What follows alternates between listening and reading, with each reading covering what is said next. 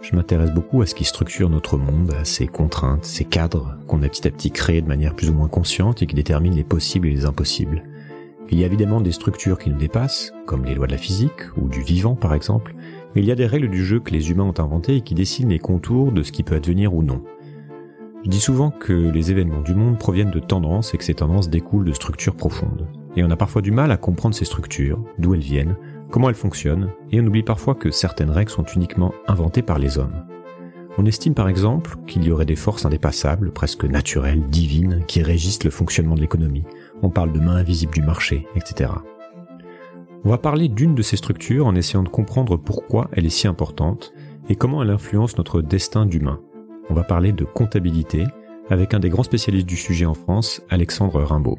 Dans cet épisode, on discute de l'histoire de la compta et du lien entre compta et civilisation. On parle des manques du modèle actuel qui nous empêchent notamment de tenir compte correctement de l'impact de l'économie sur le monde naturel. On parle de double matérialité, d'ISB, d'ISSB, de RGPD, pas mal d'acronymes, de nouvelles normes à venir, etc. C'est un sujet qui peut paraître un peu ardu, voire euh, réverbatif pour certains, mais Alexandre nous explique tellement bien combien c'est au cœur du système que ça donne vraiment envie d'aller plus loin. Bonne écoute. Reboot. Bonjour Alexandre. Bonjour Julien. Pour commencer, est-ce que vous pouvez vous présenter brièvement et m'expliquer comment vous en êtes venu à, euh, à ces sujets-là en fait? Oui, alors donc euh, je suis enseignant-chercheur à AgroParisTech et euh, chercheur au CIRED, hein, qui est le, Centre de recherche sur l'environnement et le développement. Et je co-dirige euh, les chaires de comptabilité écologique et euh, une chaire qui s'appelle Double Matérialité, qui est en lien avec des sujets de comptabilité écologique. Et hum, j'en suis arrivé à, ces questions par des détours. à la base, je suis scientifique, mathématicien, et euh, très engagé euh, depuis très longtemps dans les dans les questions euh, écologiques et pour justement essayer de, de voir comment concilier les deux, j'ai commencé à m'intéresser. Ben en fait, on va dire naturellement, mais c'est une question. Pourquoi naturellement à la question de l'économie, l'économie écologique, et c'est en en tirant un peu les fils et par euh, des rencontres, notamment la rencontre de Jacques Richard, qui a été mon grand mentor, qui est un professeur émérite à Dauphine, euh, que j'ai fait la, connaissance de la comptabilité. Et je suis passé dans l'envers du décor de la comptabilité, et là, euh, je pense que j'ai vu, en fait, tout ce qu'il y avait derrière, et que c'était un levier de compréhension du monde et d'action qui était absolument phénoménal. Et donc, je suis littéralement tombé dedans. Ok. Euh, alors, qu'est-ce que la comptabilité? On va commencer par par les définitions, puisqu'en fait, c'est un, un mot qu'on associe aujourd'hui beaucoup au, au, monde de l'entreprise, mais en fait, c'est beaucoup plus large que ça. Donc, euh, comment est-ce que vous définissez ça, définissez ça et à, quoi ça sert? Oui, alors la comptabilité, c'est vrai qu'on l'aborde très souvent, et d'ailleurs c'est comme ça que c'est enseigné euh, sous un aspect très technique, euh, voire technicien. Euh, avec une certaine neutralité. En plus, euh, voilà, c'est un outil. C'est c'est pas trop. Euh, si même il y a une histoire ou des choses comme ça. en fait, la comptabilité, c'est quelque chose qui est intrinsèque aux civilisations humaines.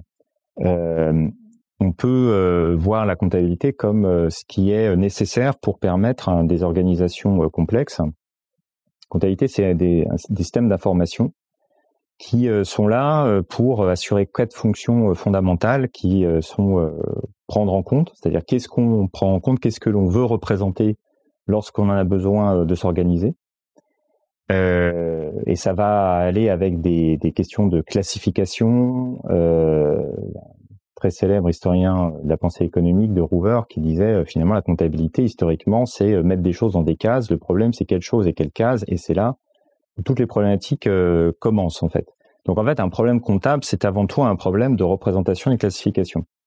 Euh, ensuite, il y a les fonctions euh, de rendre des comptes, c'est-à-dire que on va donc produire ces classifications et prendre en compte pour pouvoir communiquer avec des personnes, savoir ce que l'on fait, organiser une communication. Et d'ailleurs, la comptabilité est le premier code vraiment partagé, symbolique, humain en fait.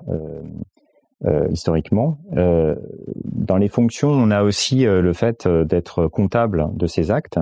C'est-à-dire que la comptabilité assure un rôle de responsabilisation, d'imputation en fait de la responsabilité, avec un, nouage historique aussi très fort avec le droit. D'ailleurs, une des premières choses que un, juge demande quand il y a un problème avec une entreprise, c'est la comptabilité, parce que c'est là où il y a les traces. Et il y a toute cette question de la trace qui fait que, y compris historiquement, euh, les systèmes comptables ont été pensés pour perdurer. C'est comme ça qu'il y a un certain nombre de civilisations qui sont connues euh, notamment à travers leurs traces comptables, comme la civilisation mésopotamienne, ou comme par exemple l'étude euh, des monastères au Moyen Âge, hein, on, les connaît en grande partie par leurs traces comptables. Et le, d'ailleurs, le mot de comptabilité est associé, dans beaucoup de langues, à des mots de responsabilité, responsabilité des actes, responsabilité envers l'extérieur, donc la notion de redevabilité, et garder la trace de ces redevabilités. Et puis, il y a évidemment, mais je le mets à la fin pour bien expliquer que c'est pas la seule fonction, loin de là, le fait de compter. C'est-à-dire qu'on a, on associe régulièrement comptabilité et, compter, mais en fait, hein, vraiment, la question du chiffre a une place très particulière en comptabilité. Les premiers systèmes comptables qui apparaissent vraiment euh, au moment de la Mésopotamie, euh, civilisation sumérienne, hein, au début du néolithique. Donc c'est très, il y a un grand moment, on va dire, euh, ont été développés alors qu'on ne savait pas en fait compter au sens où nous l'entendons. C'est-à-dire, n'avait pas le, chiffre abstrait. C'est-à-dire que la notion de 1, 2, 3, qui pour nous est totalement commune, on dit, voilà, il y a par exemple deux vaches, deux tables, deux êtres humains, deux dieux, et qu'il y a une sorte de collectif qui s'impose à nous, et quelque chose qui n'est pas si évident que ça.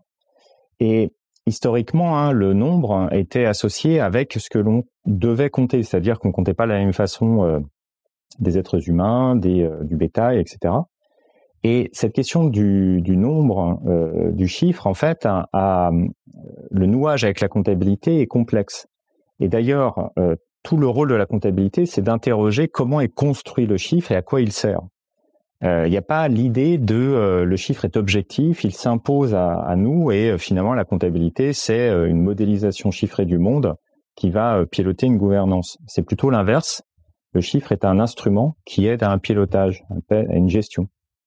Donc il y a presque une dimension euh, ontologique et subjective, euh, voire une dimension cosmologique de, de, la comptabilité, puisque ça va définir la manière dont on va euh, penser le réel, dont on va considérer les choses, en, faisant, en faisant le tri, en décidant justement ce qu'on compte, etc. C'est ça? Oui, complètement. les systèmes comptables, donc comme je le disais, hein, les premiers apparaissent avec euh, la civilisation sumérienne. Et c'est pas un hasard, hein. c'est au moment du néolithique, au moment où on a. Il y a un lien d'ailleurs direct euh, entre euh, entre civilisation et, et comptabilité, c'est-à-dire que les deux pratiquement naissent en, même temps ou oui sont, complètement sont interdépendants? Oui, complètement. En fait, euh, à partir du moment où on commence à avoir des civilisations, on, on passe en fait des statuts de chasseurs-cueilleurs à un statut de sédentarisation, d'où la révolution néolithique, hein, c'est-à-dire création de l'élevage, sédentarisation, création de l'agriculture et des cités, euh, il va y avoir des euh, problématiques organisationnelles nouvelles on doit s'organiser dans le temps avec des personnes qui sont pas dans le même clan. On doit communiquer euh, alors qu'on n'est plus là, c'est-à-dire qu'on gère un champ à plusieurs, par exemple, alors que les personnes ne sont pas tout le temps là en temps réel. Et donc, il y a des problématiques organisationnelles nouvelles. Et donc, il faut des codes, il faut des dispositifs de savoir ce qu'on représente et comment on le représente. Et dès euh, d'ailleurs Sumer, on commence à s'interroger sur la représentation des temps de travail. On a en fait des systèmes de représentation de temps de travail comptable. Et derrière, euh, donc toutes les civilisations humaines ont dû mettre en place des systèmes comptables pour pouvoir s'organiser euh, correctement dans cette complexité. Mais chaque civilisation l'a fait en fonction de sa propre représentation du monde, donc sa propre cosmologie en fait. Et on a des variations extrêmement fortes entre les systèmes comptables mésopotamiens, les systèmes comptables bouddhistes qui ont été euh, très étudiés, et les systèmes comptables modernes capitalistes, par exemple. On n'est pas du tout sur les mêmes types de représentation du monde, on ne, va pas visualiser les mêmes choses. Euh, par exemple, je parlais des, monastères au Moyen Âge, hein, il va y avoir en fait l'intégration dans les systèmes comptables, par exemple, des notions de prière qui sont pris en compte directement dans les systèmes comptables et qui doivent être euh, articulées avec la vie on va dire euh, concrète du monastère, hein, c'est-à-dire euh, savoir euh, avoir de quoi manger, de quoi se subvenir à ses besoins, mais c'est intégré avec l'idée que subvenir à ses besoins pour gérer un monastère, c'est aussi pris dans la dimension euh, religieuse, la dimension donc euh, divine et la dimension de la prière. Et ça, c'est compté, c'est représenté, et on raconte quelque chose avec ça. Et donc c'est en gros, il y a cette idée aussi qu'on entend parfois qui est que bah, ce qu'on ne compte pas ne compte pas. Euh, je voudrais qu'on développe un peu ça et euh, parler aussi de cette dimension de mémoire collective. Vous l'avez déjà évoqué, c'est-à-dire que c'est un peu les traces qu'on a de beaucoup de civilisations sont uniquement comptables, mais quelle est cette fonction, euh, encore une fois, pour, pour tirer ce fil de, pour qu'on se rende compte à quel point en fait ça définit, ça va structurer la pensée collective? Oui, la cette cette question de la comptabilité donc qui est euh, véritablement intrinsèque à la façon de euh, donc euh, dont on a de s'organiser, de, représenter les choses pour pouvoir collectivement prendre des décisions, euh, euh, fait que effectivement, si quelque chose passe à côté de la comptabilité, ça va être ignoré dans la représentation qui va conduire à des prises de décision dans des organisations. C'est-à-dire que la fonction hein, fondamentale de la comptabilité, comme je le disais, c'est euh, de représenter pour pouvoir agir, pour pouvoir prendre des décisions collectivement. Donc si quelque chose n'est pas dans la comptabilité, forcément, c'est en dehors du cadre de prise de décision. Ça ne veut pas dire qu'on ne peut pas avoir des, discussions un peu périphériques, mais ça reste quelque chose qui n'est pas vraiment au cœur de la prise de décision. Et à nouveau, hein, c'est pas quelque chose qui est récent, c'est depuis les débuts de la comptabilité, ça sert fondamentalement à ça.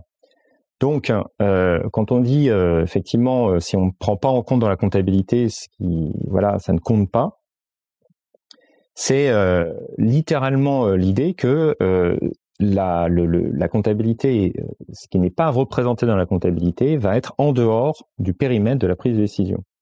Et d'ailleurs, c'est très intéressant de voir, et c'est pas qu'en français, dans énormément de langues, les jeux de mots qui se créent autour de compter, prendre en compte, euh, raconter. En fait, même le mot raconter hein, euh, vient, euh, est dans les mêmes racines que comptabilité. D'ailleurs, c'est pour ça que contine s'écrit C-O-M-P-T-I-N-E. Et, qu'on a en fait, voilà, ces questions de représenter, de narration, de visualisation, de prise de décision, de voilà, au final, comment littéralement, encore une fois, on raconte le monde et à partir de là, on peut en fait hein, savoir comment on fait les choses et comment on s'organise. Donc c'est vraiment ça qui est au cœur fondamental de la, de, la comptabilité historiquement en fait. Est-ce que les historiens ont vu des, des, liens entre euh, la manière dont euh, différentes civilisations à différents endroits avaient pu structurer justement leur comptabilité et euh, leur vision du monde et leur histoire Et il y a aussi quelque chose qui va être intéressant, c'est de, penser comment l'émergence du chiffre va structurer cette nouvelle comptabilité. Et donc, à partir du moment où on commence à, mettre des chiffres et à compter un petit peu tout, qu'est-ce que ça change en fait dans, justement dans, les différentes évolutions des civilisations? Oui, il y a, beaucoup de travaux en fait qui font le, couplage entre euh, l'anthropologie et euh, les systèmes comptables. Euh, donc beaucoup de travaux en Mésopotamie. Vraiment, la grande part de la, connaissance qu'on a de la Mésopotamie vient en fait des systèmes comptables et il y a eu vraiment des, travaux très spécifiques par rapport à ça. On a la même chose sur l'Égypte antique, où il y a eu des, travaux anthropologiques là-dessus. Et puis en, remontant, encore une fois, au Moyen Âge, tout ce qui est vie monacale a été très étudié là-dessus. Pour ne citer que ça, et dans la période récente, on a toute une, des travaux sur l'histoire de la comptabilité et les liens, euh, alors soit anthropologiques, soit aussi euh, politiques, euh, qui sont euh, très euh, très forts en fait. Donc il y a, y a, beaucoup de travaux de ce type-là et qui essayent de montrer, hein, de vraiment mettre en visibilité comment est-ce que on a des, des, interactions très fortes entre ce qui va être décrit dans les systèmes comptables la façon dont euh, on comprend euh, le monde et comment est-ce qu'il y a une, interaction très forte. En fait, la comptabilité, elle est euh, ce qu'on appelle performative, c'est-à-dire que la façon de faire comptabilité va faire advenir quelque chose dans le monde. En fait, ça être performatif, hein, c'est rendre performant quelque chose. Alors performant dans, dans le sens faire advenir, hein, c'est un anglicisme. Euh, et donc, la, les, acteurs, en faisant comptabilité, sans même s'en rendre compte, hein, de façon euh, complètement non consciente, vont être amenés à comprendre le monde de la façon qui est euh, encapsulée dans la comptabilité. C'est ça, en fait, un des pouvoirs extrêmement forts de la, de la comptabilité, c'est que elle est structurée sur des représentations du monde qu'elle véhicule, et les acteurs, en faisant, donc euh, en utilisant le système comptable, vont être eux-mêmes amenés à, comprendre le monde d'une certaine façon. Et donc, ça a contribué d'ailleurs à une déstabilisation euh, institutionnelle très forte, on a des travaux euh, très intéressants là-dessus, par exemple en, en Thaïlande, dans les périodes, on va dire 16e, 17e, sur justement la comptabilité bouddhiste thaïlandaise, où il a été démontré que la comptabilité avait eu un rôle extrêmement fort pour non seulement stabiliser en fait une certaine représentation du pouvoir impérial, mais surtout pour stabiliser en fait une certaine représentation du pouvoir religieux c'est-à-dire véhiculer en fait des valeurs bouddhistes.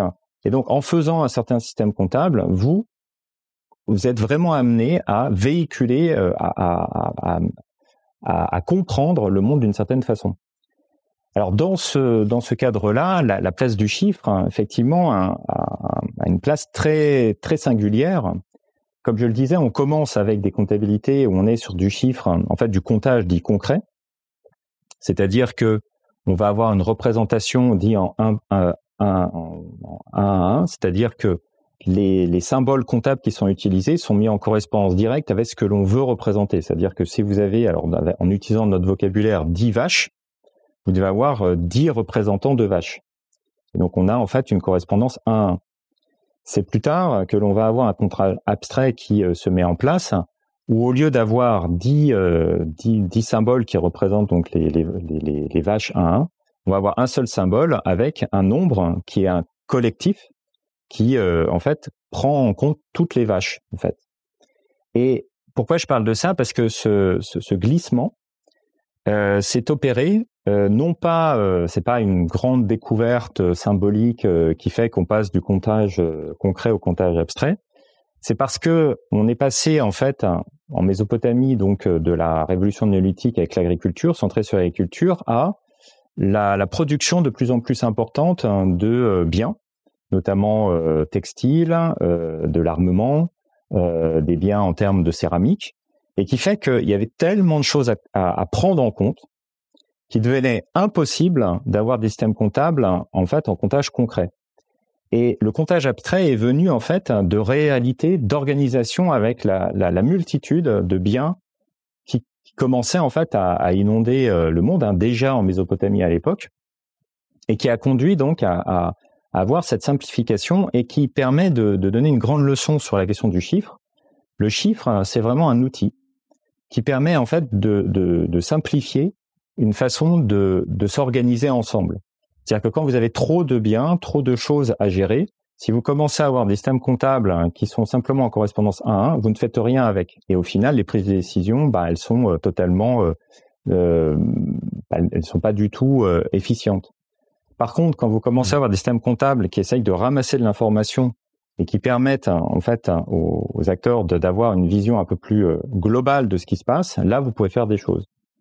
Donc la survenue du chiffre, hein, c'est vraiment, euh, c'est inscrit hein, dans cette idée euh, d'améliorer la possibilité de s'organiser. La problématique dans laquelle on est à l'heure actuelle, et qui est une problématique récente, c'est de penser que le chiffre n'est pas un simple instrument, mais qu'il contient en lui-même une description totalement objective du monde, et que on a en fait un renversement de situation. Là où la, la, la, la question première, c'est comment est-ce qu'on s'organise entre nous et on va utiliser en fait un moyen, la comptabilité, qui contient des valeurs, des représentations et qui vont véhiculer en fait ces représentations pour s'organiser à partir de ces conventions et le mot convention est fondamental.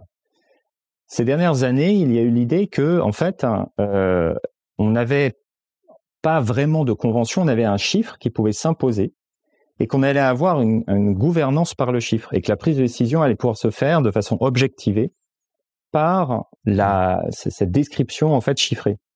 Mais ça, c'est quelque chose de très récent et qui n'est pas euh, fondamentalement comptable en fait. C'est une autre lecture mmh. du chiffre et de la comptabilité. On va, y revenir et on voit que, pardon, On voit bien aussi comment il y a une perte de lien avec le monde physique, avec le monde réel, aussi au travers de, la dette en fait qui devient complètement abstraite, etc. Et que tout, devient des chiffres, des, numéros finalement dans des bases de données, on, et on voit plus vraiment le lien avec les possibles, et les impossibles, et ça pose problème. Mais je voudrais rétro-pédaler un peu pour euh, revenir au, capitalisme, qui est pour rappel le modèle économique dans lequel nous vivons tous. Euh, qui a donc pas inventé la, comptabilité, mais qui a apporté une nouvelle approche, un nouveau rapport, notamment à l'idée de valeur, aux chiffres et une manière un peu inédite de, classifier le réel. Qu'est-ce qu'il faut comprendre du changement de paradigme qui s'opère via la comptabilité notamment, euh, d'abord au moment de la Renaissance et puis au XVIIIe et XIXe siècle Oui, complètement. En fait, donc les systèmes comptables euh, que l'on a, ne sont pas euh, l'alpha et l'oméga de tout ce qui euh, existe hein, et tout ce qui a existé en comptabilité. Il y a voilà cette idée que la comptabilité serait fondamentalement capitaliste est totalement faux. Par contre, il y a des formes de comptabilité particulières qui sont consubstantielles du capitalisme. Alors il y a eu un très très grand débat qui a été euh, ouvert d'ailleurs par Max Weber au XIXe siècle parce que la comptabilité a été historiquement étudiée par les sociologues. Alors c'est très intéressant juste par rapport à ça le fait de nouer comptabilité et finance est quelque chose de très très récent. Même dans l'enseignement, hein, ça c'est, euh, va dire, c'est les années 90, euh, début des 2000, d'avoir vraiment ce, ce, ce, ce lien-là. Euh, pendant tout le XXe siècle, notamment, et pas que, la comptabilité, c'était plutôt des affaires de droit et euh, aussi, d'ailleurs, au XIXe, des affaires de sociologie. Donc c'est intéressant aussi le, le rapport que l'on a et la visualisation qu'on a à la comptabilité. Ça en dit long sur nos sociétés. Et donc en fait, Max Weber, euh, va euh, lancer un pavé dans la mer en disant, bah, en fait, le capitalisme vient d'une certaine forme de comptabilité qui apparaît à la Renaissance, qui est euh, là ce qu'on appelle la partie double et la création du premier compte capital.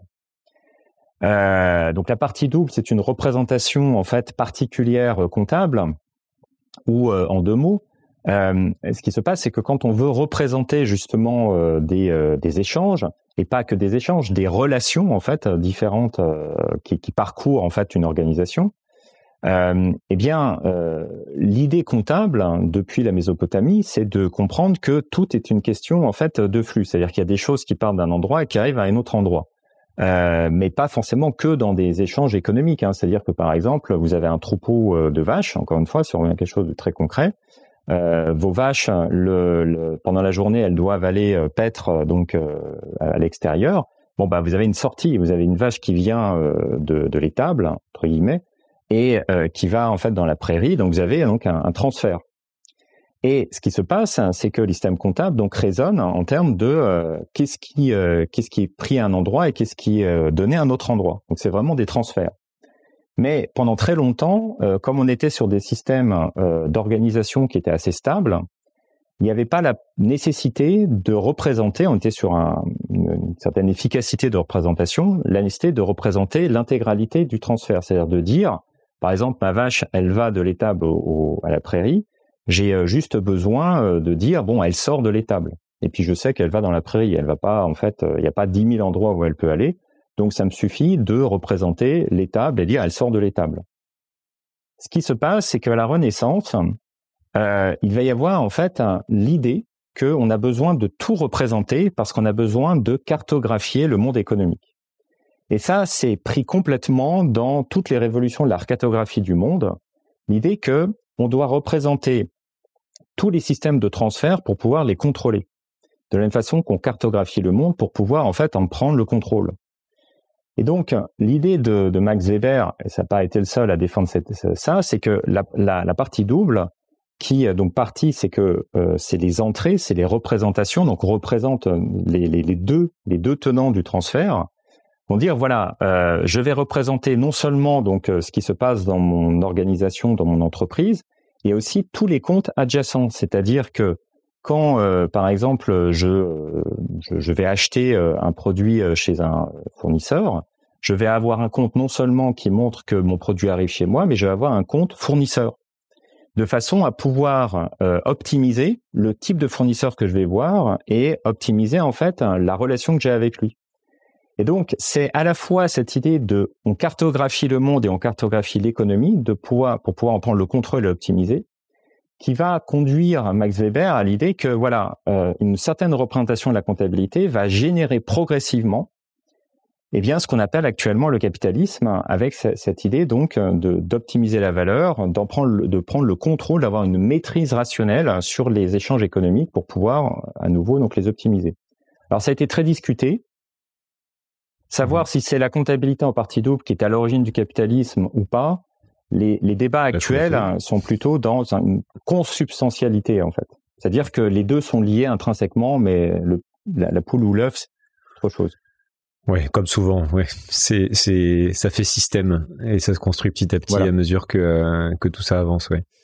Il y a quelque chose qui s'est passé justement au 18e, 19e siècle qui est illustré par euh, une citation de Jean-Baptiste C, euh, qui était un principal économiste français classique de l'époque, qui dit Les richesses naturelles sont inépuisables, car sans cela nous ne les obtiendrons pas gratuitement, ne pouvant être ni multipliées ni épuisées, elles ne font pas l'objet des sciences économiques. Comment est-ce que cette phrase illustre un des aspects de la comptabilité moderne? Et comment est-ce que la nature, entre guillemets, les ressources naturelles ont été historiquement bah, comptées, valorisées depuis que le capitalisme a émergé? Oui, en fait, la, la, grande particularité du capitalisme, en fait, c'est qu'il s'inscrit euh, dans ce qu'on appelle la modernité. La modernité étant une, une, compréhension justement cosmologique hein, du monde, une cosmologie particulière, euh, qui repose sur la fameuse euh, euh dichotomie, le fameux dualisme nature-culture, avec euh, l'idée qu'on aurait la possibilité, en fait c'est une présupposition sur le monde, qu'on aurait en fait euh, des choses très naturalisées, objectivées, qui sont immuables et qui sont des simples moyens à disposition directe hein, de des sujets. Alors on va dire l'être humain idéalisé, euh, et qu'on a une ligne de partage nette entre donc ce monde objectivé, ce monde immuable qui euh, qu'on peut maîtriser par des lois et qui est donc le, des moyens absolus pour les êtres humains qui eux, enfin les, les sujets qui eux sont euh, des, des fins en eux-mêmes. Alors là-dedans, euh, le capitalisme, donc est un qui fait partie de cette modernité, va à partir de cette grammaire en fait binaire va dire bon ben voilà, euh, on va considérer, c'est une présupposition que l'intégralité du monde peut être littéralement objectivable. C'est-à-dire c'est un projet, euh, c'était Castoriadis qui expliquait euh, vraiment l'imaginaire capitaliste, c'est la maîtrise rationnelle du monde, c'est-à-dire l'idée que l'intégralité de ce qui est dans le monde en dehors du périmètre des sujets peut être objectiva peut être rendu maîtrisable rationnellement par des lois que l'on va trouver et qui vont être, qui vont transformer le monde en de simples moyens pour le déploiement permanent, en fait, des sujets. Alors c'est exactement dans cette euh, perspective que euh, se développe justement un certain nombre de, pensées économiques 17e, 18e et 19e siècle, qui vont fonder en fait notamment l'économie moderne. Et dans ce cadre-là, en fait, une, vision de la comptabilité va être justement de dire comptons en fait justement ce, monde de moyens, ce monde d'objets. Alors, ce qui est très intéressant, c'est que à la Renaissance, justement, dans cette euh, vision de la, de, la comptabilité euh, qui, émerge, cette nouvelle vision de la comptabilité qui émerge à la Renaissance, euh, il va y avoir des auteurs, et notamment un qui s'appelle Manzoni, qui écrit au milieu du XVIe siècle, et qui dit voilà les, les comptes, qui donc cette nouvelle comptabilité, on peut la comprendre de la façon suivante on va avoir euh, deux types de comptes qui vont constituer alors ce qu'on appelle actuellement notre bilan. Alors le bilan comptable, hein, euh, ça, toutes les entreprises euh, savent ce qu'est un bilan. Donc vous avez d'un côté les actifs, de l'autre côté ce qu'on appelle les passifs, c'est-à-dire d'un côté bah, les moyens sur lesquels l'entreprise se base, les actifs, et donc qui permet l'activité, et puis le reste, les passifs, c'est les, dettes que l'entreprise a vis-à-vis bah, d'un certain nombre d'acteurs, ce qu'elle doit payer. Et cette, ce, ce, donc cet auteur, Manzoni, dit voilà, ces deux types de comptes, hein, ça va renvoyer d'un côté à ce qu'il appelle les causes mortes, les choses mortes, et de l'autre côté, les causes vives, les choses vivantes. Il va même dire c'est les creatura animata, c'est-à-dire les créatures qui ont une âme. Alors c'est très intéressant parce que là il fait vraiment le lien euh, entre comptabilité et représentation euh, vraiment fondamentale du monde. Et c'est totalement en lien avec ce dualisme moderne, parce que les causés mortés, c'est ce qu'on va appeler les actifs. Et les causés vivés, c'est ce qu'on va appeler le passif. En fait, il est tout simplement en train de dire, le monde va être partagé en deux, et c'est ce que la comptabilité va représenter, entre ce qui est les choses mortes, ce sont les moyens, les objets sur lesquels on va pouvoir faire ce qu'on veut, on va pouvoir faire ce qu'on veut, et ne sont là que pour permettre le développement bah, des, des, des, êtres qui sont dotés d'une âme, c'est-à-dire les êtres humains, les sujets, les creatura animata, qui constituent donc ce qu'on va appeler le passif. Et le passif, hein, c'est la source de l'éthique des affaires, c'est la source des dettes. Et notamment dans les choses mortes, hein, vous avez euh, bah, les champs. Les champs, c'est des choses mortes. C'est vraiment des causes mortes hein, pour Manzoni. Donc là, dès le XVIe siècle, hein, donc c'est compté comme des choses mortes. Mais vous avez aussi les esclaves. Les esclaves, ce sont des choses mortes. C'est-à-dire qu'il y a des êtres humains qui sont en fait objectivés et on peut en faire n'importe quoi. Donc voilà, ça, va en fait participer à ce, cette partition fondamentale et qui va conduire progressivement à l'idée qu'on va optimiser l'utilisation de ces choses mortes pour le développement des creatura animata, des choses vivantes, qui sont donc euh, les sujets, euh, qui vont devenir les sujets capitalistes. Donc voilà, là on a une visualisation de la performativité aussi de, de la comptabilité en fait. Ouais, ce qui est intéressant, c'est que ça illustre euh, aussi cette idée que à partir de des récits qui se construisent au travers d'écrits philosophiques, de tout un tas de choses de de la religion, on crée des structures qui figent euh, le réel et dont on a beaucoup beaucoup de mal à échapper derrière, notamment parce qu'on oublie en fait à quel point euh, euh, ce ne sont que des créations humaines et qu'il n'y a pas de loi fondamentale. En fait, il y a aussi cette grande confusion que j'ai un peu évoquée au début. Et, et on voit que tout ça s'alimente et qu'on arrive finalement à avoir des modèles dont on a beaucoup de mal à beaucoup de mal à échapper. Je vais rester un petit peu sur ce déroulé historique pour comprendre que, comment, dans plus récemment, en fait, les choses ont évolué et comment euh, vous avez dit comment on est passé d'une comptabilité qui était un sujet de euh, presque non financier à quelque chose qui est vraiment attaché à la, à la finance. Et quels sont les vraiment les éléments les plus structurants de la comptabilité aujourd'hui qui euh, définissent les règles du jeu en entreprise? Oui, euh, donc ces dernières années, il y a eu des évolutions euh, déterminantes au niveau de la comptabilité. En fait, ce que j'ai euh, décrit sur ce qui émerge à la Renaissance, ça va pas prendre le, le, le lead, euh, ça va pas prendre le pas sur des formes de comptabilité euh, qui existent depuis l'Antiquité et le Moyen Âge, qui vont continuer quand même à assurer le fonctionnement des organisations au jour le jour. Cette nouveau type de comptabilité va s'imposer, mais en fait à, à, bas bruit. Et il y a quelque chose de très intéressant dans l'histoire de la comptabilité et qui est malheureusement pas assez connu, c'est que on a vraiment une, il y, a, deux types, il y a deux visions de la comptabilité qui existent.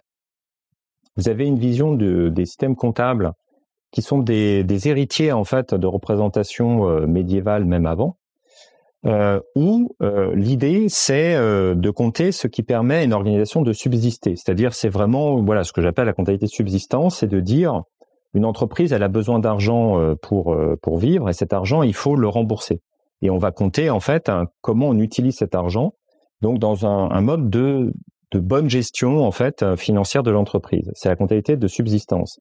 Cette comptabilité, c'est celle qui euh, assure la vie au jour le jour des entreprises. Toute euh, PME au jour d'aujourd'hui, toute ETI et même les grandes entreprises euh, font en fait assoient leur gestion sur ce, sur ce type de, de comptabilité. Ce qu'on représente, c'est absolument pas ce que j'expliquais sur les choses mortes les choses comme ça. C'est on a de l'argent, cet argent il est utilisé pour, euh, par exemple, acheter des choses parce qu'on en a besoin, et au final, cet argent, il va falloir le rembourser.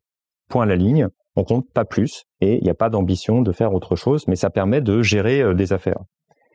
Et puis, il y a cette comptabilité du, euh, voilà, on va mettre en valeur le monde, et on va essayer, en fait, non pas d'être dans une comptabilité de subsistance, mais dans une comptabilité, en fait, de développement permanent, en essayant en fait de capturer le maximum de valeur que l'on peut obtenir.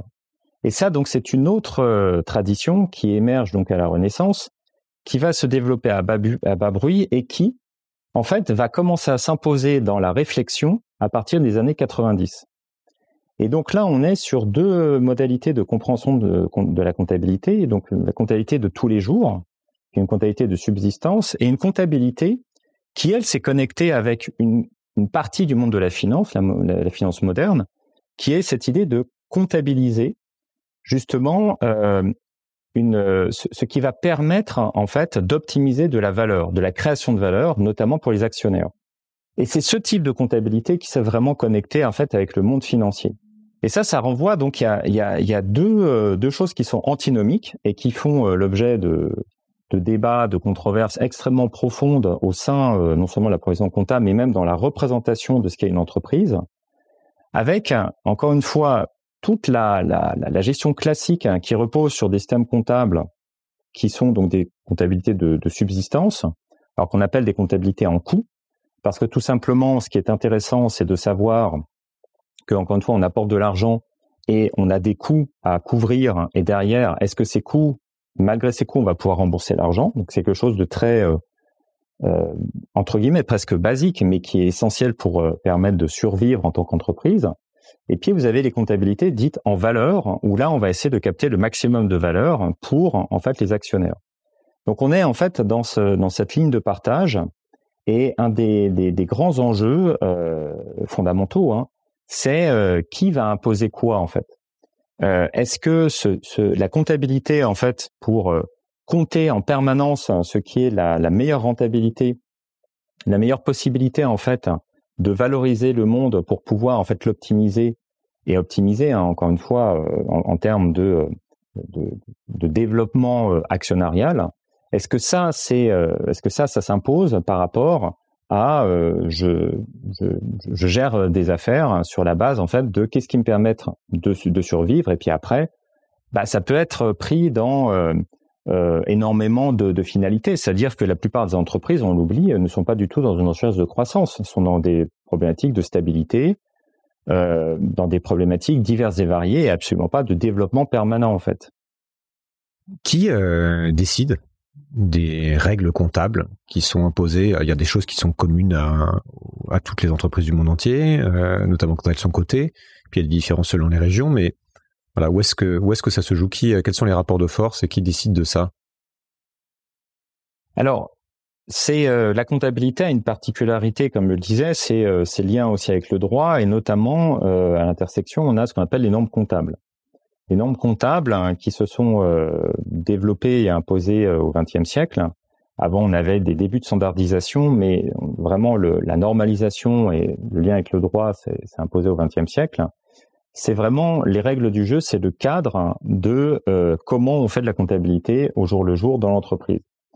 Les premières, les premières normes comptables, historiquement, qui a pas au milieu du XXe siècle, sont vraiment toutes ou presque toutes, basées sur des règles, hein, comme je disais, de comptabilité de subsistance, de comptabilité en coût. Et puis, euh, on a des normes, alors plus d'obédience anglo-saxonne, hein, qui vont être donc euh, basées sur cette idée d'aller chercher de la valeur en permanence à partir d'un monde qui est objectivé et avec cette idée que tout va pouvoir être transformé en actif. Donc il y avait cette idée, voilà, de euh, c'était un, un, collègue Fabien Muniesa qui parle de dastisation, donc de transformation en actif du monde pour essayer de capter le maximum de valeur. Euh, ce qui s'est passé, c'est que euh, dans les années 70, de façon totalement euh, associée avec la montée en puissance de ce qu'on appelle la finance moderne, et derrière vous avez l'école de Chicago, Milton Friedman, etc., apparaît un organisme qui s'appelle l'ISC à l'époque, qui après va devenir l'ISB, c'est l'International Accounting Standard Council, qui va devenir après Board, c'est-à-dire le, Conseil international de comptabilité, de normalisation comptable, donc international, euh, qui est un organisme euh, de droit privé qui euh, apparaît aux États-Unis. Donc c'est la raison d'un consortium international d'acteurs, alors plupart privés, et il y a quelques États qui regardent ça en observateur, et qui donc se crée au Delaware aux États-Unis. Donc c'est un organisme privé au Delaware et qui va dire voilà euh, nous, justement, euh, ce qui nous intéresse, c'est de représenter et de compter autre chose. Justement, c'est de, pouvoir mettre en œuvre cette nouvelle façon euh, qui est diffusée dans la science moderne, mais en fait qui est complètement connectée avec tout ce que j'expliquais sur la comptabilité qui émerge de la Renaissance, c'est-à-dire l'idée que la comptabilité, elle est là pour compter cette mise en actif du monde, cette objectivation du monde qui va créer de la valeur à partir donc d'une maximisation, d'une optimisation pour les actionnaires et qui est connecté donc à cette idée que l'économie se fonde sur notamment les marchés financiers, qu'on va appeler la financiarisation de l'économie d'ailleurs après. Alors à partir de là, ils vont commencer à émettre des normes euh, qu'on appelle les normes IS à l'époque, International Accounting Standards, hein, qui vont devenir euh, plus tard les IFRS, hein, International Financial Reporting Standards, donc les normes de reporting financier international. Et ces normes-là, elles vont pas être euh, très utilisées au départ, tout simplement parce que personne ne leur avait demandé de faire ça. C'est un organisme privé, encore une fois, qui avait une légitimité, bon, qui était donnée par de grands acteurs internationaux, mais qui n'avait pas de légitimité en fait en termes de droit national, c'est-à-dire encore une fois, euh, c'était, euh, ce n'est pas un organisme international, ils n'avaient pas de mandat international pour faire ça. Donc au début, ce, projet ne bon, se lance pas trop. Et puis il va y avoir en fait des éléments qui vont euh, vraiment permettre le développement de ce projet. Alors sans rentrer dans les détails, hein, la Banque mondiale et le FMI dans les années 80-90 vont progressivement imposer aux pays à bas revenus d'utiliser ces normes dans cette idée de gouvernance économique, hein, en disant donc au pays à bas revenus, vous gérez mal vos affaires, euh, on vous met sous tutelle économique, et dans ce cadre-là, vous allez être connecté justement à cette vision de l'économie qui a commencé à s'imposer, qui était connectée au marché financier, qui était connectée à cette idée que le marché a raison euh, et euh, c'est la, bonne gestion, en fait, la, façon d'allouer les ressources de la façon la plus optimale. Et donc, dans ce cadre-là, les pays à bas revenus vont euh, progressivement devoir, hein, c'est une imposition qui s'est passée, à, donc accepter ces normes IS, IFRS, normes privées. Donc ça a créé d'ailleurs des, phénomènes de déculturation comptable importants. Et puis on arrive surtout à l'Union européenne qui, à la fin des années 90, bah, s'interroge sur euh, des systèmes comptables communs. on passe à la monnaie unique pour un certain nombre de pays, et puis euh, il y a l'idée quand même d'avoir de plus en plus euh, de, convergence économique et il va y avoir l'interrogation, bah, faudrait des systèmes comptables, concepts comptables communs et donc des normes comptables communs. Et là, ce qui est intéressant, c'est que les pays, et on voit en fait le côté politique des normes comptables, les pays ne vont pas pouvoir se mettre d'accord sur des normes comptables communes. Il y a trop de divergences sur euh, ce qu'est une entreprise, ce qu'est l'économie entre l'Allemagne, la France, à l'époque mmh. le Royaume-Uni. Et ce qui va se passer, c'est que ils partageaient quand même quelque chose. Alors ça a été fortement remis en question avec la crise financière que bah, l'avenir de l'Union européenne devait être dans la financiarisation de l'économie. Alors ça, ça, ça a été quand même de gré, euh, bon gré, mal gré. Les, les, les pays disaient voilà, c'est l'avenir, l'Union européenne, plaque tournante de la finance entre Londres, Francfort et Paris. Donc, bah, on va prendre en compte on va faire en sorte de faire ça et on a des normes qui permettent de faire ça. Et l'Union européenne va faire quelque chose de déterminant qui est euh, qui est passé totalement sous silence à l'époque par une directive de 2002 euh, pour un certain nombre de comptes, en fait les grands comptes, donc euh, en fait des, multinationales, des groupes cotés. Il va y avoir l'obligation d'utiliser les normes des, de l'ISB, donc des IAS-IFRS, dans l'Union européenne pour ces comptes-là, pour connecter en fait l'économie européenne à la, en fait, au marché financier international. Faisant donc à ce moment-là, l'Union européenne perd une partie de sa souveraineté en termes de droit comptable mmh. au bénéfice donc de cette idée de connexion au marché financier international. Et donc ça crée voilà une, une séparation et euh, un conflit extrêmement fort dans euh, les systèmes comptables utilisés, la normalisation et ça génère une géopolitique particulière de la normalisation.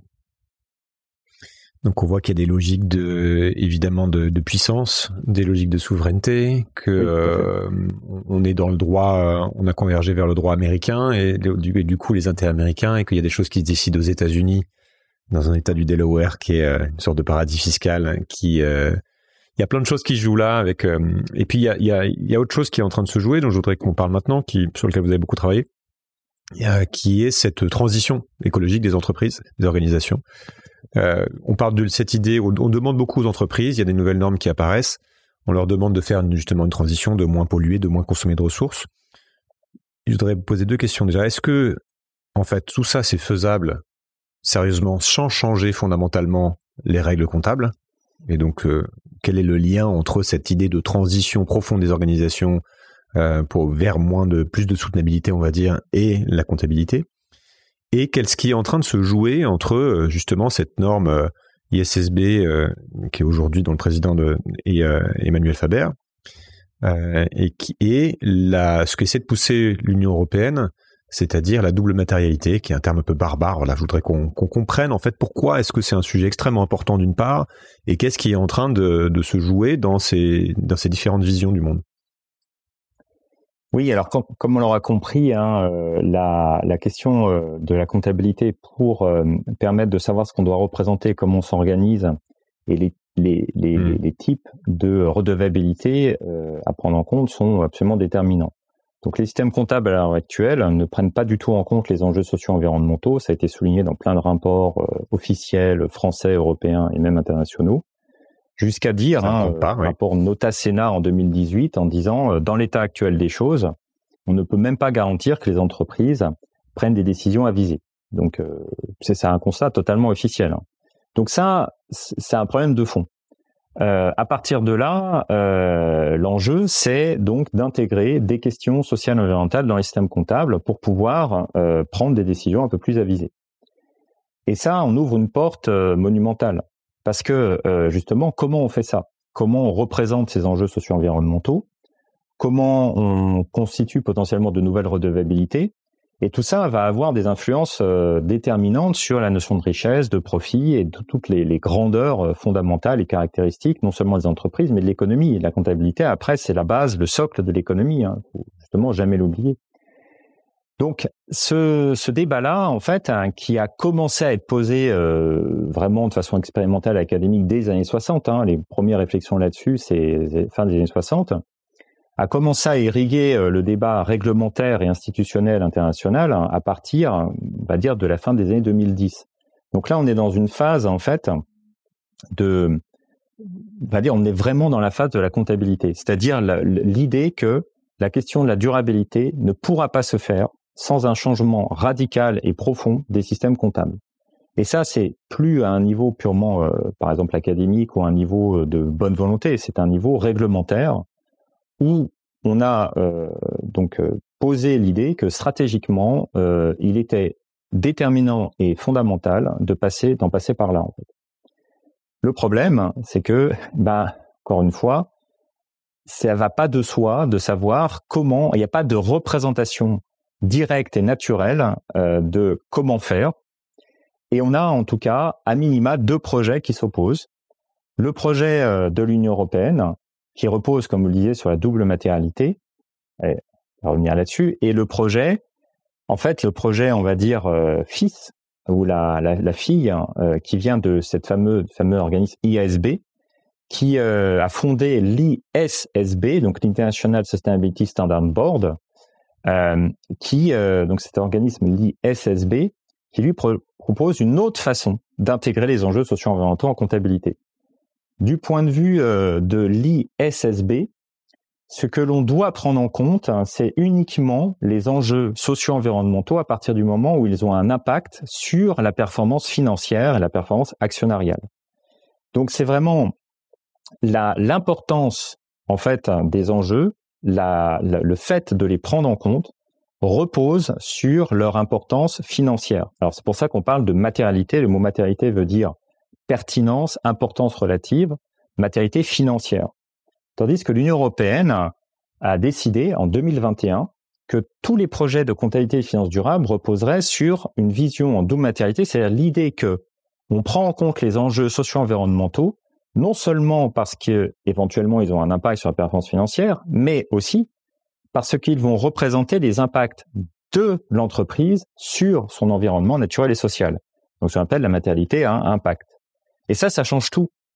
C'est-à-dire que là, on va devoir intégrer dans les systèmes comptables véritablement les impacts de l'économie sur les écosystèmes et sur la société. Est-ce que et quelle est votre vision personnelle là-dessus? Parce que je sais que vous travaillez beaucoup sur euh, bah, là-dessus précisément. Est-ce que ce qui est en train de se jouer au niveau euh, européen vous plaît? Est-ce que ça ne va pas du tout assez loin? Voilà, est, est, qu'est-ce qu'il faudrait faire dans l'idéal, sans prendre en compte les enjeux sur lesquels on pourra revenir de justement de rapports de force, de gouvernance, d'intérêt, etc. Voilà, ça, ressemblerait à quoi une, comptabilité qui prendrait en compte euh, les limites planétaires? Oui, en fait, déjà à la base, c'est que euh, ça, ça fait partie des travaux qu'on aborde énormément au niveau de la chaire comptabilité écologique, au niveau de la chaire de matérialité Et après, au-delà du côté académique, au niveau du CERCES, hein, qui est le Cercle des comptables environnementaux et sociaux, qui est une, association qui a, été créée avec des professionnels, des associatifs, aussi des académiques, euh, justement pour avoir un plaidoyer pour des systèmes comptables dits en soutenabilité forte, c'est-à-dire mettre en place des durabilités qui soient alignées sur la science, hein, en respectant les limites planétaires notamment et les questions de décence humaine, et euh, dans ce cadre-là, euh, il y a un, projet qui est un projet entre recherche et opérationnalisation qui s'appelle le, projet euh, CARE pour Comprehensive Accounting in Respect of Ecology, donc un système comptable intégré qui intègre donc les aspects financiers, environnementaux et sociaux dans les respects justement de l'écologie, qui donc est le, projet phare hein, défendu autour de cette soutenabilité forte. Parce que ce qui se passe, c'est que la double matérialité, c'est vraiment la base pour pouvoir vraiment penser l'intégration des enjeux socio-environnementaux sur base scientifique, l'intégration des limites planétaires, des choses comme ça. On peut vraiment démontrer, on a en fait des, modèles en bioéconomie euh, qui prouvent que la seule prise en compte des aspects des enjeux socio-environnementaux sur une base de matérialité financière, c'est-à-dire simplement par le prisme de la performance actionnariale, ça ne garantit pas la possibilité de maintenir les écosystèmes sur des bases scientifiques. Ça ne garantit pas en fait hein, euh, la décence au travail et la prise en compte hein, de l'intégrité physique et psychique des êtres humains. Donc c'est pas suffisant. C'est même en fait un projet qui au final est délétère parce que en, en, interprétant la durabilité sous l'angle uniquement financier, ça véhicule l'image qu'on serait durable simplement en faisant ça ça n'a rien à voir avec la durabilité. C'est un autre projet. Et donc, si on veut vraiment en fait euh, parler de durabilité, il y a un moment donné, la base c'est la double matérialité. Et après, il va falloir tirer le fil. Donc, c'est ce que l'Union européenne a commencé à faire. Tirer le fil en disant bon, ok, on parle de double matérialité, mais au, final, qu'est-ce que ça fait? L'Union européenne dit euh, la double matérialité, ça va être interprété en termes de, il y a une philosophie derrière qui, commence juste à se mettre en place avec la directive CSRD, Corporate Sustainability Reporting Directive, qui est de dire il faut des objectifs scientifiquement valides avec des plans d'action. Ces plans d'action doivent être accompagnés de métriques pour suivre les plans d'action au regard des objectifs et on doit en fait chiffrer monétairement ces plans d'action pour savoir justement si c'est tenable, c'est pas tenable et montrer, visualiser au fil de l'eau ce qui a été fait, ce qui n'a pas été fait. Ça, c'est une chose. Maintenant, la question, c'est une fois qu'on commence à mettre en place ça, il faut mettre en place des plans de compte, donc qui permettent de structurer, de classifier correctement les choses. Quand on parle de plan d'action, bah, en fait, comment on classifie les différentes actions entre celles qui sont euh, attenantes pour préserver euh, l'environnement, celles qui permettent de faire évoluer des modèles d'affaires. Donc, on a plusieurs types d'activités. Après, comment on définit ces objectifs? Comment scientifiquement, en fait, on définit ces objectifs? Et comment en fait vraiment on intègre ça euh, des tableaux de bord du contrôle de gestion jusqu'à la production en fait d'une comptabilité totalement intégrée. Alors ça c'est le projet CARE qui est vraiment en fait presque l'horizon dans lequel s'inscrit justement le projet de double matérialité le, projet européen. De façon à obtenir un système global de comptabilité qui part vraiment du cœur de l'entreprise avec les tableaux de bord, contrôle de gestion comme je disais, jusqu'à l'analyse reconfigurée de la performance de l'organisation et derrière bah, une nouvelle base sur, euh, par exemple, la définition du profit. Dire, euh, l'idée, hein, c'est de dire, on ne peut pas euh, considérer qu'on a du profit si on exploite un écosystème et qu'on ne le remet pas dans son bon état écologique, par exemple. Donc, des implications, il y a plein d'implications sur la manière dont on va pouvoir rendre concrète, par exemple l'existence légale d'une forêt, l'existence légale d'un fleuve, euh, comment on va pouvoir justement la prendre en compte, la compter? Il y a plein de, il y a plein de choses à ouvrir derrière. On n'a pas le temps d'aller là-dedans, mais mais ce qu'on voit aussi, c'est que changer la comptabilité pour compter davantage la nature et l'impact des entreprises voudrait dire limiter les profits, voudrait dire limiter la possibilité d'émettre de la dette. Ça veut dire, euh, ça va pas dans le sens en fait de ce que veulent évidemment euh, la plupart des entreprises cotées, la plupart des gens qui cherchent à faire du profit, etc. Et qui concrètement la manière dont fonctionne tout le système économique aujourd'hui. Donc on voit qu'on a on a quelque chose qui est au cœur du système. Comment est-ce que concrètement ça peut passer un truc pareil? Bah, ce qu'il y a, c'est que bon, comme je le disais, il y a une partie euh, des acteurs euh, au niveau international qui essayent de compter les enjeux environnementaux et sociaux simplement sur la base de la performance actionnariale. Donc ça, il y a un projet. Est-ce que ça ne limite pas, parce que ça, ne contraint finalement pas grand-chose, c'est ça? Exactement. Et comme je disais, c'est pas aligné sur la science. Ça, véritablement. Alors, comme euh, donc pour reprendre euh, les, les points que j'évoquais, si donc on va sur l'autre projet européen d'abord, et puis ensuite donc ce que j'expliquais par rapport à CARE, il y a, il y a deux choses par rapport à ça. Donc la première chose, c'est euh, de permettre en fait un, vrai pilotage dans un monde euh, où on est avec une prise en compte des limites planétaires, hmm. prise en compte des inégalités, prise en compte de la décence au travail, etc., etc. C'est-à-dire que le, mot essentiel là, c'est la question du pilotage. C'est-à-dire que si on, on pose des, de nouvelles hypothèses sur ce qu'est le monde, c'est-à-dire l'existence des limites planétaires, voilà, les lignes planétaires existent, on ne peut rien y faire, elles sont là. La question n'est pas de les refuser ou de les accepter, la question c'est de piloter une économie dans ce cadre-là. Tout le, toute la, problématique, c'est justement cette question du, pilotage. Si on raisonne effectivement uniquement en termes d'interdiction et euh, de euh, euh, etc., ça pose le problème de comment on accompagne en fait l'économie le rôle de la comptabilité, c'est d'être au cœur de l'organisation. Et ce qui manque énormément au jour d'aujourd'hui, c'est qu'on a beaucoup de discussions qui sont en top-down, qui imposent un certain nombre de choses. Et même, quelque part, le débat sur la décroissance pose ce problème-là. C'est-à-dire qu'on dit, voilà, il faudrait décroître. Oui, mais qu'est-ce que ça veut dire?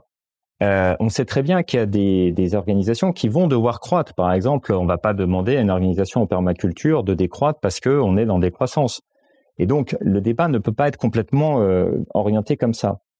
Tout l'enjeu, c'est justement plutôt de repartir des organisations, de repartir de leur pilotage en mettant en place de nouvelles hypothèses qui sont en fait des extensions des hypothèses sur lesquelles elles ont déjà travaillé. C'est-à-dire que, comme je le disais, la comptabilité classique, c'est une comptabilité de subsistance, de dire on reçoit de l'argent, l'argent il est euh, utilisé pour faire des choses et on doit rembourser l'argent. Ça, c'est la base du fonctionnement et qui s'oppose à une vision purement actionnariale au passage, mais qui conditionne toute la gestion de toutes les entreprises dans le monde.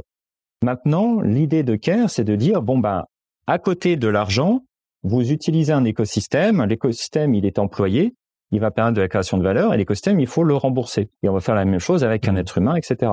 Et donc, en fait, ces systèmes-là, le, enfin, CARE est juste une extension de ce que fait, par exemple, un contrôleur de gestion au jour le jour.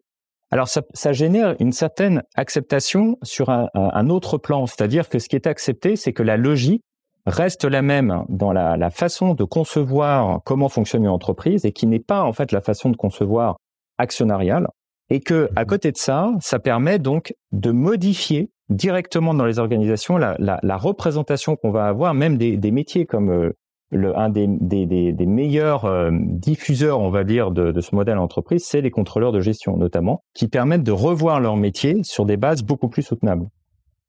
Donc, ça génère une acceptation, mais sous un autre angle, en fait. Oui. Hmm.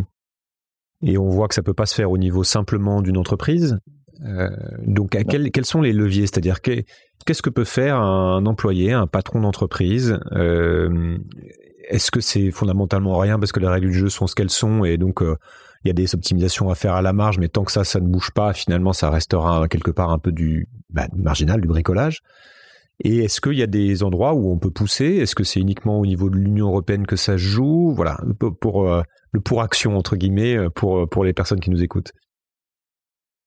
Oui, en fait, il y a, y, a, plusieurs niveaux. Évidemment, il y a un niveau de normalisation comptable hein, qui commence à évoluer, mais ça, c'est un niveau parmi d'autres et dans lequel, que ce soit au niveau des, des, que j'ai mentionnés niveau du CRCS, on a des discussions pour justement aussi euh, aider hein, les débats au niveau européen sur ces questions-là. Mais avant ça, euh, toutes les entreprises et toutes les collectivités territoriales, parce que c'est entreprises et organisations publiques, ont euh, la possibilité d'utiliser ces systèmes-là pour commencer à gérer en fait leur modèle organisationnel sur d'autres bases. Euh, donc sur une base d'abord volontaire, mais qui va permettre en fait d'enclencher un mouvement. Actuellement, euh, autour de CARE, on a une trentaine d'organisations qui sont passées. Euh, là dernièrement, on a eu le cas du, port autonome de La Rochelle hein, qui a lancé un marché public hein, pour vraiment re, reconcevoir en fait son modèle organisationnel sur la base de CARE. Donc on a en fait des initiatives comme ça très concrètes et on a eu euh, aussi euh, là l'année dernière euh, Bouygues qui sur des business units a utilisé Care pour changer un certain nombre d'éléments liés à son modèle d'affaires. Et justement, il y a une, une mission qui vient d'être relancée. Donc, il y a des choses qui sont faites, que qu'on peut faire de façon très concrète, qui permettent justement aux entreprises d'anticiper véritablement ce que voudrait dire mettre en place un modèle d'affaires résilient au regard des enjeux écologiques et donc sociaux, environnementaux dans des questions de limites planétaires, dans des questions de respect d'essence des, des êtres humains. Donc ça, ça permet vraiment d'être dans des questions aussi stratégiques. Souvent, en fait, les organisations viennent euh, vers CARE pour des questions en fait stratégiques en disant voilà, on, a besoin d'avoir un pilotage précis qui nous permette d'embarquer sur des bases qui sont claires et nettes. C'est pas euh, juste du faudrait que où on est un peu dans le flou euh, on a des, grands principes organisationnels. Non. Et donc très très très concrètement et opérationnellement, le CRCS a été mis en place pour être une sorte de guichet d'accueil des organisations qui sont intéressées, c'est-à-dire de pouvoir rentrer en dialogue. Il y a des formations, il y a la possibilité donc euh, de, de, mettre en contact avec des spécialistes hein, qui peuvent mettre en place euh, ces, ces, dispositifs et qui sont vraiment dans euh, une question d'accompagnement des acteurs. Mais la dernière question, euh, je pense qu'on pourrait passer une heure de plus là-dessus pour aller dans le détail, c'est toujours un peu frustrant parce qu'il y a beaucoup d'exemples et, et puis surtout que c'est assez technique. Mais si vous aviez un bouton reboot devant vous là qui, qui permet de, de remettre de changer quelque chose fondamentalement, de le recommencer, ça serait qu'est-ce qu'il ferait? Alors, on va pas dire changer une norme comptable, ça serait un peu trop facile, mais euh, quel, quel est le, le levier par où ça passe justement pour, euh, pour, pour, pour faire ça en fait? Ah, Je pense que euh, sur alors oui, je suis d'accord, changer les normes comptables, ça serait un, un, énorme reboot, mais quand même, ce qui s'est passé avec la directive de 2002 européenne, ça a quand même assis quelque chose de, ça a contribué de façon très très substantielle à la montée en puissance de cette idée de, de, la valeur actionnariale qui s'impose. Et on se retrouve dans des mmh situations très compliquées, y compris géopolitiquement, à cause de ça. Donc ça, ça pourrait être le premier reboot, c'est faire en sorte que en 2002, euh, on ait eu plus conscience de la place de la comptabilité, que les médias s'en soient emparés.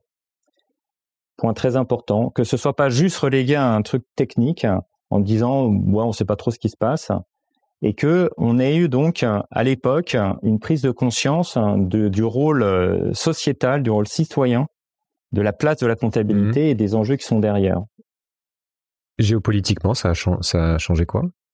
Bah, ça a imposé en fait un acteur comme l'ISB, donc qui est un acteur privé, et puis ensuite l'ISSB, comme des acteurs en fait faisant la normalisation comptable internationale au-dessus des États et euh, au-dessus même d'un certain nombre d'organisations internationales. C'est-à-dire que ça a donné un pouvoir extrêmement important à un organisme privé qui, euh, qui en fait, euh, ben voilà, suit son, sa, sa, feuille de route propre mmh. et euh, sur lequel l'Union européenne, par exemple, n'a aucun pouvoir.